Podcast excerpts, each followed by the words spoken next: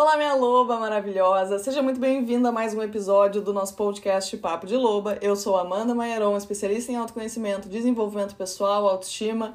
Esse é um episódio muito importante. Eu quero falar de um tema é, que eu já falei algumas vezes aqui, que relaciona carência, apego, dependência emocional, mas eu quero ir um pouquinho mais profundo e eu quero trazer um conto do livro Mulheres que Correm com os Lobos, mais uma vez, mais um episódio que eu vou trazer a referência desse livro maravilhoso da Clarissa Pinkola Stess que fala muito dessa dificuldade que a gente tem de reconhecer sinais, de ouvir a nossa intuição dentro de um lugar de inocência, entre aspas, que faz com que a gente se apegue e projete pessoas fantasiosas, né? Pessoas que a gente gostaria que fosse, mas não são, porque a gente está nessa ilusão é, da carência. É essa necessidade tão grande de ter uma pessoa que nos ofereça esse mundo que a gente ainda acredita que é alguém de fora que vai nos trazer, que quando essa pessoa começa a mostrar que ela não é nada daquilo, que ou ela se mostrou inicialmente, ou que nunca mostrou, mas a gente projetou tamanha fome que a gente estava, a gente não consegue sair dessa situação. Eu estava falando nos últimos dias muito frequentemente sobre o tema desapego emocional, carência, dependência emocional. É o tema mais recorrente que eu acabo falando lá, porque é a maior problemática. Isso está 100% relacionado à baixa autoestima. Porque se a gente não tá com o nosso amor próprio em dia, maravilhosa, a gente consegue perceber nas relações aquilo que não está saudável, aquilo que não está nos favorecendo, nos beneficiando e que estão nos destruindo, e se a gente tem uma base emocional fortalecida, um amor próprio fortalecido, a gente vai conseguir sair muito facilmente dessas situações. A gente vai conseguir perceber os sinais e a gente vai conseguir se libertar disso, porque a gente não vai permitir nesse lugar de nos amarmos em prioridade que alguém nos destrua, principalmente quando envolve uma projeção da realidade. Então, são pessoas que conseguem ver o outro não pela ilusão que cria, pela necessidade de que aquela pessoa seja aquilo que ela espera, mas ela consegue ter esse olhar limpo em relação ao outro justamente porque ela não projeta nada do outro, ela não olha o outro pela necessidade de que ele supra alguma carência dela. Ele, ela olha para o outro dentro daquilo que ele realmente mostra ser e que soma na vida dela, enfim. Então, se a gente entende que uma pessoa que tem o amor próprio e a autoestima bem trabalhadas é uma pessoa que consegue sair de uma situação dessa quando os sinais se apresentam, quando a pessoa começa a se mostrar que não era tudo aquilo. Então a gente entende que sim, tem 100% relação à falta de autoestima e de amor próprio dentro desse lugar de alimentar relações de dependência emocional, de nos mantermos apegadas a pessoas e relações que não estão nos fazendo bem, nessa necessidade de corrigir, que fala muito dessa sensação de culpa, pessoas que têm feridas de rejeição, de abandono, que se responsabilizam constantemente pelas escolhas que os outros fazem, acaba tornando tudo uma questão muito pessoal, pela necessidade de controlar. Então, como eu preciso manter essa pessoa na minha vida, porque eu não consigo lidar com o abandono e a rejeição, porque eu torno isso uma questão pessoal, é sobre mim, eu não tenho valor, eu não mereço, eu não sou digna, eu acabo tendo essa necessidade de controlar a situação. E quando eu me responsabilizo por isso, eu tenho a falsa sensação de que se eu mudar, de que se eu melhorar, eu vou resolver isso e o outro vai me amar. Então, tá associado a tanto uma necessidade de controlar quanto uma culpa por se responsabilizar por isso. Então, tá percebendo a armadilha que isso é? E esse é um conto que fala justamente dessa carência que nasce das nossas feridas emocionais, desses buracos emocionais que a gente fica tentando preencher a todo custo com os outros, porque fala de, de feridas da nossa criança, da nossa infância, onde faltou alguma necessidade primária de amor, de atenção, de validação, de aceitação, enfim. E a gente cria então ali uma ferida que faz com que a gente fique buscando isso em outras pessoas e situações, porque acabou dentro desse processo de construir nosso senso de identidade, fazendo com que a gente acreditasse que isso era uma busca, que a gente precisasse recuperar isso para ter essa validação de que nós somos indivíduos merecedores, dignos de sermos amados, que somos o suficiente, boas o bastante, enfim. É um buraco bem profundo aí, a raiz é bem profunda. E é um conto que fala dessa problemática da carência, da necessidade, somada com uma inocência, de um lugar de ignorar a nossa intuição, justamente dessa desconexão com a nossa essência, essa desconexão com a nossa potência, com o nosso poder pessoal, que é a nossa autoestima, que é a nossa visão de nós mesmas, sobre nós mesmas e sobre a realidade de uma forma saudável, dentro de um olhar saudável de quem somos e de como o mundo nos vê. Então é um conto, vou resumir um pouco o conto, pode ser que faltem algumas informações, pode ser que eu mude uma coisinha ali e outra aqui, porque eu já li esse livro várias vezes, mas a última vez que eu li esse conto não é muito recentemente. Mas vamos lá. Era um mágico fracassado, Barba Azul era um mágico fracassado que ele gostava muito de cortejar mulheres, ele era muito rico, tinha muito dinheiro, e ele estava cortejando três irmãs ao mesmo tempo. E ele tinha barba azul. Era barba azul índico, assim, quando batia o reflexo ficava bem azul, uma coisa bem esquisita. E ele estava cortejando essas irmãs, duas irmãs mais velhas e uma irmã mais nova.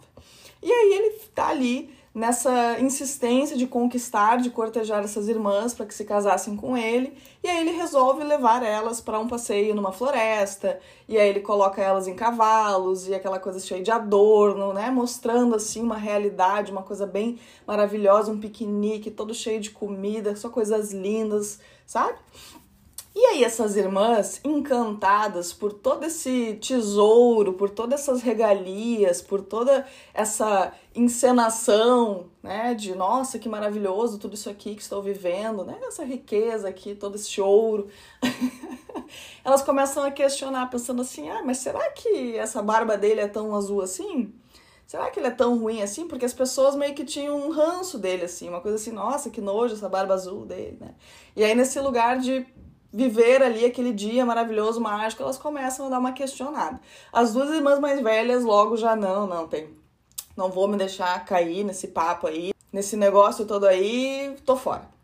Só que a irmã mais nova, ela ficou muito reflexiva em relação a tudo isso, sabe? Ela pensou assim, cara, como é que uma pessoa que oferece tantas coisas boas, que nos oportunizou um dia tão maravilhoso, nesse passeio incrível, será que essa pessoa é tão ruim assim?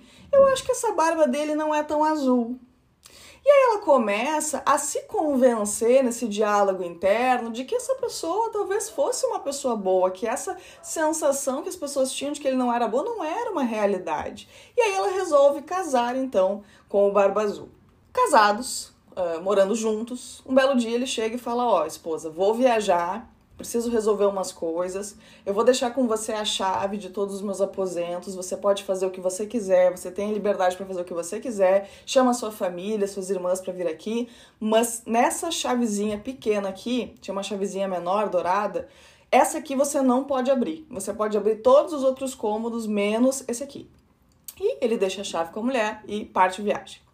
Ela chama as irmãs então para passar ali o dia com ela. E as irmãs, muito curiosas, conversando entre as três, né, ela falou: olha, a gente pode passear por tudo aqui, menos o cômodo com essa chavezinha. Pronto, já aguçou a curiosidade das irmãs, enfim, vamos catar que cômodo é esse. A esposa, né, a irmã mais nova, ficou um pouco, ai, ah, não sei, não sei, não sei, mas as irmãs acabaram convencendo ela a procurar. Que cômodo é esse, afinal, que a gente não pode entrar de jeito nenhum? E aí elas ficaram tentando de chave em chave, passando por cômodos cheios de tesouro, cheio de coisas, enfim até que chegaram numa porta em que entrou a chavezinha. Quando elas abriram essa porta, estava tudo muito escuro, não conseguiam enxergar nada. A irmã disse: Ó, oh, pega uma vela lá, vamos enxergar o que, que tem aqui. Quando elas trouxeram a vela, elas deram um grito porque viram uma poça de sangue, viram caveiras empilhadas como uma torre de maçãs. A Clarissa fala bem assim, né? E aquela cena, assim, aquela coisa quarto do terror, pessoas mortas e esqueletos e sangues, ossos enegrecidos. E aí elas se desesperam. A irmã mais nova se desespera, tranca aquela porta, mas no momento que ela tranca aquela porta, aquela chavezinha começa a sangrar. E aí ela fica desesperada. Meu Deus, como é que eu vou resolver isso? O que, que eu vou fazer? E ela tenta de tudo. Ela joga cinzas na, na, na, chave, ela cauteriza a chave com fogo, ela esfrega a chave. Nada fazia aquela chave parar de sangrar. A chave vertia sangue, não tinha mais o que ser feito. E o marido dela estava voltando, Barba Azul estava voltando, e ela tinha que disfarçar aquilo, ela tinha que corrigir aquilo para ele não descobrir que ela acessou o cômodo proibido. E aí ela resolve guardar a chave no roupeiro ali, trancar, que, porque ela não estava conseguindo fazer aquela chave parar de sangrar. Ele chega em casa e pergunta para ela: "E aí, como é que foi? como é que foi o teu dia? Tá tudo certo? Tá tudo certo com os meus cômodos, com os meus tesouros?" E ela fala: "Não, marido, tá tudo certo, tá tudo bem, tá tudo como deveria estar." Aí ele pede então o molho das chaves de volta. Ela entrega e ele prontamente percebe que a chavezinha menor não estava ali e pergunta: Onde está a chavezinha menor? Ela fala: Ah, fui passear a cavalo, derrubei, perdi. E aí ele falou: Você tá mentindo, você abriu o cômodo proibido. E aí ele abriu o roupeiro e ele viu que todos os vestidos de seda dela estavam ensanguentados. E ele achou a chavezinha ali e falou: Agora é a sua vez. Puxou ela pelos cabelos, arrastou ela até o cômodo. E, enfim, aí a história continua maravilhosa. E no fim, ela consegue uh, pedir um tempo para fazer as orações dela e ela vai para a janela, chama os irmãos, os irmãos chegam, conseguem então resgatar ela dali, matam o Barba Azul e a história termina. Essa parte final, ela tem uma, óbvio, como toda parte do conto tem uma importância, que é a gente chamar essa nossa força interior para a gente conseguir sair da situação. Mas eu quero meter aqui nos pontos principais dessa história dentro da problemática de projetar e ignorar os sinais. Quando ela fala essa barba azul não é tão azul assim, ela está justamente tentando dizer para ela mesma que essa intuição que ela sentia em relação àquela pessoa não era algo que ela precisasse validar. Ela tinha tanta necessidade de ter uma pessoa nesse lugar de inocência, de achar que a resolução dos teus problemas, dos problemas dela, estavam numa pessoa, num relacionamento, num casamento, que ela acaba ignorando esses sinais. Ela projeta uma pessoa perfeita dentro daquilo que ele também tentou mostrar a ela, e por mais que os sinais estivessem ali, que no caso era a barba azul, ela resolveu achar que era coisa da cabeça dela, que de repente essa barba não é tão azul assim, que todo mundo estava errado. E aí ela acaba se relacionando com essa pessoa que dá uma sensação de que a fome dela está sendo alimentada quando ele fala assim: Ó, oh, você tem liberdade para fazer o que você quiser, menos isso. E o que, que a Clarissa fala? Por mais que os nossos instintos estejam adormecidos por tantos e tantos anos de opressão, de subjugação, de proibição de nós mulheres sermos livres para ser quem somos, sempre aprisionadas nesses dogmas, nesses comportamentos certos e errados, nessas caixinhas, a gente tem uma essência que não foi domesticada. Todas nós temos lá no fundo uma essência que a Clarissa chama de mulher selvagem, que é a nossa liberdade de ser quem somos, além de todos esses paradigmas, de toda essa construção de crenças e de senso de quem somos a partir do externo, dentro daquilo que a gente aprende a como ser, como se comportar. Todas nós lá no fundo temos uma conexão com essa nossa essência selvagem e até essa questão da liberdade de ser quem somos, de estarmos conectadas com esse máximo potencial que é esse ser em essência, que eu faço inclusive essa analogia, essa referência aos lobos. E chamo vocês de minhas lobas, e tá aqui o papo de lobo, enfim. Isso aí é um podcast para outra hora. Inclusive tem um episódio sobre isso, né? O que é ser uma loba. Enfim. E ela fala que nós somos curiosas por natureza. Então, o momento que ela decide, meio assim contrariada, e as irmãs mais velhas representam aquela parte da nossa psique que tem uma sabedoria natural, e todas nós temos, até por isso a gente tem intuição, acaba então convencendo essa irmã de procurar, né? Não, peraí, tem alguma coisa errada aqui que eu preciso olhar. E aí ela acaba então abrindo essa porta e vendo a verdade. Uma vez que a gente vê a verdade, a gente não consegue fazer com que essa chave pare de sangrar. E a gente finge maravilhosa. Uma vez que a gente percebe os sinais, que a gente acorda, a gente começa a negar pra gente mesmo. Não, isso não é uma verdade, não, não pode ser, não, essa pessoa não tá me fazendo esse mal, não, tá tudo bem. E aí você fica tentando resolver aquilo, fazer aquela chave parar de sangrar, mas quanto mais você tenta, menos dá certo, e você tenta esconder isso até de você, e vai sujando tudo, vai sujando quem somos, vai sujando as áreas da nossa vida como um todo, as nossas roupas sangrando ali dentro do armário representa isso, né? O quanto essa verdade que a gente tenta ignorar faz com que a gente se autodestrua e destrua tudo ao nosso redor nessa necessidade de esconder isso de nós e das pessoas, porque muitas vezes a gente esconde isso, inclusive, de familiares, de amigos, por vergonha de admitir que a gente está vivendo uma relação que não está saudável. E por mais maravilhosa que a gente esteja habituada a uma relação de turbulência, de brigas, de conflitos, de atritos, e a gente ache que isso é o normal, porque é a dinâmica relacional que a gente está acostumada, que a gente aprendeu na infância, por ver os nossos pais assim, de repente, ou por ter vivido uma relação de rejeição, de abandono, de muita briga com pai ou mãe, porque a nossa referência de amor é essa, né, inicial, a gente tem um instinto natural de perceber que a coisa está errada. Então, o problema é quando a gente nega isso. E uma vez que a gente encara a verdade, que a gente escolhe olhar, a gente não consegue voltar atrás. E o que, que a gente precisa fazer nessas horas maravilhosa? O nosso barba azul interior, que esse barba azul ele representa tanto uma relação externa quanto uma questão interna, personagens da nossa psique, arquétipos da nossa psique. Todos os contos da Clarice ela faz essa relação, né, com uh, personagens dentro da gente e que por consequência, compatibilizam com pessoas fora, porque todas as nossas relações, as nossas escolhas falam sobre aquilo que está escondido em nós ou não. Tudo que a gente escolhe, que a gente se conecta, que a gente compatibiliza, que a gente vive, que a gente aceita, conversa com aquilo que a gente acredita sobre nós ou sobre a realidade, mesmo que de maneira inconsciente. Então, quando a gente se conecta, com pessoas assim, isso fala de um predador interno, e o Barba Azul representa um predador interno. E quando a gente bate de frente com essa realidade, a gente tem duas opções. Ou a gente desiste e se submete a essa relação, que no caso, quando ele tentou matar ela, ela abaixaria a cabeça, diria sim, e seria só mais uma esposa morta no quarto. É, no caso, isso é um conto que traz um choque muito grande, mas seria a destruição da nossa autoestima, do nosso amor próprio, ou com um pouco de força que tinha, buscando um pouco mais de tempo, porque é isso que ela faz. Ela pede um pouco de tempo. Ela fala só um pouquinho, deixa eu só fazer uma oraçãozinha. Ela fala, eu já venho aqui para tu me matar.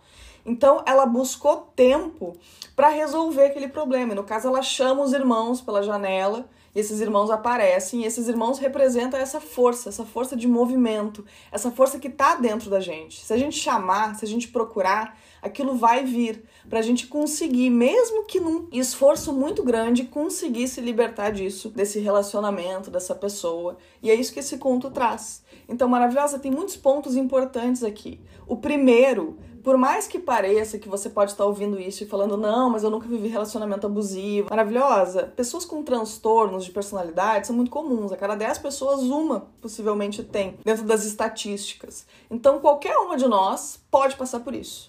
Uma pessoa emocionalmente saudável, uma pessoa que procura se desenvolver internamente, de se reeducar amorosamente, principalmente quando a gente está falando de pessoas que têm um padrão de relacionamento não saudável, de relacionamentos de turbulência, montanha-russa, altos e baixos, muito conflito, muita insegurança, muita ansiedade. Nada disso é saudável. Não normalizem relações assim, porque isso não é relacionamento. Isso não é amor. Isso é posse. Se dói, não é amor, é apego. A gente tem que aceitar essa realidade, encarar essa realidade. Se nós somos pessoas que estamos bem desenvolvidas emocionalmente, nosso amor próprio, nossa autoestima, a gente, por consequência, não vai aceitar o indigno.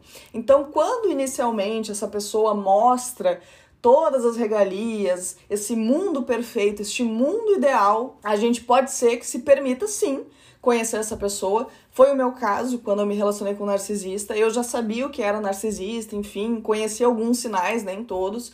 E essa pessoa realmente se mostrou ser uma pessoa muito bacana, muito compatível, muito dentro daquilo que eu gostaria de ter num parceiro. E na verdade, narcisistas são especialistas nisso. Eles são manipuladores de primeira, eles são predadores. Então eles vão mostrar essa imagem maravilhosa que você vai comprar. E você pode ser uma mulher muito bem resolvida e pode ser que você acredite nele, que você seja sim manipulada por ele, porque às vezes os sinais não são tão evidentes assim. Às vezes essa barba, dependendo do reflexo da luz, não parece azul. Só que vai chegar um momento que essa verdade vai aparecer, que essa porta vai abrir. E aí, uma pessoa emocionalmente saudável, que sabe a importância de se priorizar, que se ama, que tem as suas feridas emocionais cicatrizadas e entendendo que essa fonte de falta, de necessidade, tem que vir de dentro. Nós temos que ser esse adulto, nós temos que ser essa própria fonte. É uma pessoa que consegue sair dessa situação de uma maneira mais fácil. Não estou dizendo que não vai doer, eu não estou dizendo que não vai precisar sim de força de vontade. Claro que vai, maravilhosa, porque quando a gente se apaixona por uma pessoa, existe um encantamento natural e uma projeção natural que muitas vezes não tem como evitar. Criar expectativas, e é óbvio que é muito dolorido perceber que aquilo não era uma realidade que era uma ilusão, a gente se sente enganada, a gente se sente frustrada. Então não é fácil, mas a gente não se aprisiona naquilo ali. A gente precisa entender a importância de se trabalhar emocionalmente, de fortalecer os nossos recursos emocionais, para que a gente consiga se desvencilhar rapidamente de pessoas que não nos oferecem o que é digno e o que é saudável. Se eu, de certa forma, me mantenho apegada a pessoas que me fizeram mal ou a relações que estão me destruindo, eu preciso entender que existe uma necessidade de eu parar de negar a realidade e sair dessa situação e buscar ajuda se necessário. Às vezes a gente chama essa ajuda e realmente a gente está tão destruída emocionalmente, dependendo do nível de dependência emocional, que a gente não consegue sair. Então perca a vergonha de pedir ajuda. Por favor, minha loba, se você está ouvindo isso, se identificando, procure ajuda. Busque ajuda familiar, de amigos, de terapia, qualquer coisa para que você consiga ter esse suporte para sair dessa situação. Mas não normalize, não acredite que você não vai conseguir ser amada por mais ninguém, que você precisa ficar nesse lugar, que se você não estiver aí, você vai cair no fundo do poço e nunca mais você vai sair. Entenda que fundo do poço você vai ficar se você continuar se submetendo a uma relação que vai te destruir cada vez mais. Você precisa sair e enfrentar esse grande desconforto de sair desse conhecido para voltar a se reconstruir emocionalmente para que isso não aconteça mais e que você possa viver esse estado de relação saudável com você. E aí vai ser uma consequência natural que você se relacione de forma saudável com os outros também. E outro ponto importante é a gente perceber o perigo desse discurso da carência, do apego de eu preciso de um relacionamento, de que amor próprio é bobagem, de que a gente precisa sim de pessoas. Maravilhosa, muito cuidado com isso. Sempre que eu tenho uma necessidade de ter alguém, que eu não consigo me sentir completa na minha própria companhia, eu vou ter essa sensação ilusória de que sim, eu preciso de uma pessoa. E eu vou tentar preencher esse espaço a todo custo. E essa fome faz com que a gente confunda a migalha com banquete. Imagina então se o banquete se apresenta num primeiro momento só para te pegar no papo. Então, se a carência por si só já faz a gente inventar um príncipe em quem está se mostrando um sapo desde o início, imagina se esse sapo sabe se fantasiar de príncipe no início. Aí, minha filha, aí a coisa vai ladeira abaixo porque é maravilhosa. Você não ter autoestima, você não ter amor próprio em dia, é como se fosse um espaço, uma lacuna vazia dentro de você. E aí aparece uma pessoa que vai preencher essa lacuna, uma pessoa que vai te encher de elogios, que vai dizer o quanto você é incrível, vai te botar num pedestal, vai dar atenção para você, às vezes uma migalha, e dependendo dessa lacuna imensa, você se contenta com a migalha mesmo, ou uma pessoa que vai oferecer tudo isso de uma forma que ela não pretende assumir nada disso realmente, mas ela tá fazendo aquilo pra te fisgar, para manter você ali interessada nele, enfim, dependente dele. E aí essa pessoa vai preencher esse espaço maravilhosa. E vamos imaginar que daqui a um tempo essa pessoa vai embora, essa pessoa percebe incompatibilidade com você, ou num nível aí mais preocupante, seja um narcisista que começa aos pouquinhos, dar aquela destruidinha na tua autoestima, a dizer, nossa, não, porque você era mais legal antes, porque você era mais bonita antes, porque você era mais feliz antes, enfim, começa com esses comentáriozinhos que no início não são tão graves, mas para ir destruindo a tua autoestima aos poucos, porque imagina, aquela pessoa que te idolatrava, que te botava num pedestal, agora de repente tá fazendo esses comentários comentáriozinhos assim, essa pessoa tá falando a verdade, tem alguma coisa errada comigo. E aí nesse processo você começa a se perder de você, você começa a perder a tua identidade. E é nesse momento que você dá pro narcisista aquilo que ele quer, que é essa dependência emocional, essa autodestruição que alimenta, que é a fonte de nutrição narcísica dele. Ele precisa disso para ele se sentir bem com ele mesmo. Narcisistas são grandes predadores, maravilhosa. Eu tenho um episódio só sobre isso aqui, então não vou entrar nisso aqui. Mas de qualquer forma, perceba que esse lugar de colocar alguém para preencher esse espaço, ele é muito perigoso, porque maravilhosa a gente não controla. Essa pessoa pode acordar um belo dia e perceber que, cara, não quero mais estar aqui, quero focar na minha vida, no meu trabalho, não tô pronto para relacionamento, ou daqui a pouco conhece outra pessoa maravilhosa, por mais que essa realidade te doa, você tem que abrir essa porta para encarar essa verdade. As pessoas têm livre-arbítrio, as pessoas têm liberdade para fazer o que elas quiserem, ninguém é obrigado a ser compatível com você e querer você o resto da sua vida. Então você tem que fazer as pazes com a possibilidade disso não dar certo em algum momento. E isso não é para deixar você paranoica e não, não vou me relacionar com ninguém. Maravilhosa, a vida é para quem arrisca. O medo não nos priva da dor, nos priva da vida. A gente não vai saber se uma coisa vai dar certo ou não se, não, se a gente não tentar. A gente só não pode ser refém dessas escolhas. Eu não posso estar num estado emocional tão abalado e tão dependente de alguém para me validar, a ponto de que a escolha dessa pessoa partir ou do que essa pessoa pensa a meu respeito destrua. Você tá entendendo? Isso é o que vai dar pra gente esse fortalecimento interior pra gente sim se permitir conhecer pessoas, mas quando essa barba azul aparecer, a gente não finja que ela não é tão azul assim. A gente escute a nossa intuição maravilhosa, todas nós temos intuição. A gente sempre sente o cheiro. Tem alguma coisa errada aqui eu sinto que tem algo errado aqui, mas eu não consigo dizer o que, não me sinto confortável ao lado dessa pessoa maravilhosa. Perceba o seu corpo quando você estiver do lado dessa pessoa. Não normalize insegurança, não normalize incerteza, não normalize essa ansiedade que você sente em relação a essa pessoa. Tem que entender que lugares e pessoas certas para você vão te trazer paz, vão te trazer sensação de encaixe, vão te trazer uma sensação de que você é sim muito mais do que o suficiente. Onde você se sentir desvalorizada, onde você não se sentir vista, onde você sentir que você não é boa o bastante, que você não é digna, que você não é merecedor, que você não é capaz, entenda que errado é o lugar em que você está. É incompatível com você os lugares que não conseguem te valorizar. Você tem que entender isso. E perceba o quanto é perigoso alguém que busca essa validação, essa aceitação, esse amor, esse pertencimento externo, quando encontra um relacionamento ou um lugar que acaba fazendo com que ela inicialmente sinta essa sensação de preenchimento, de que agora sim eu sou amada, agora sim eu vou ser aceita, agora sim vou ter a sensação de ser o suficiente, de ser digna, de ser merecedora, e aí daqui a pouco essa pessoa tira isso de você ou essa pessoa sai da sua vida. Olha a autodestruição que você vai se submeter.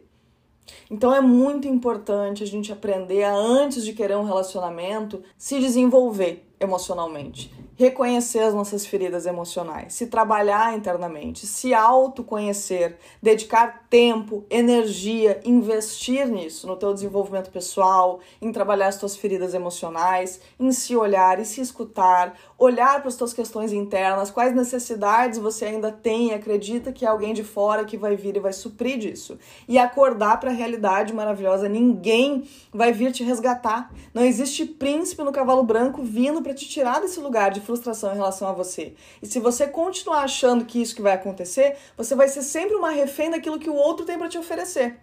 E aí, se o outro te oferece a migalha, pronto, você se adapta à migalha, você se adapta ao indigno e você nunca vai conseguir sair dessa armadilha que você mesmo está se colocando. Você precisa acabar com esse predador, com esse barba azul dentro de você.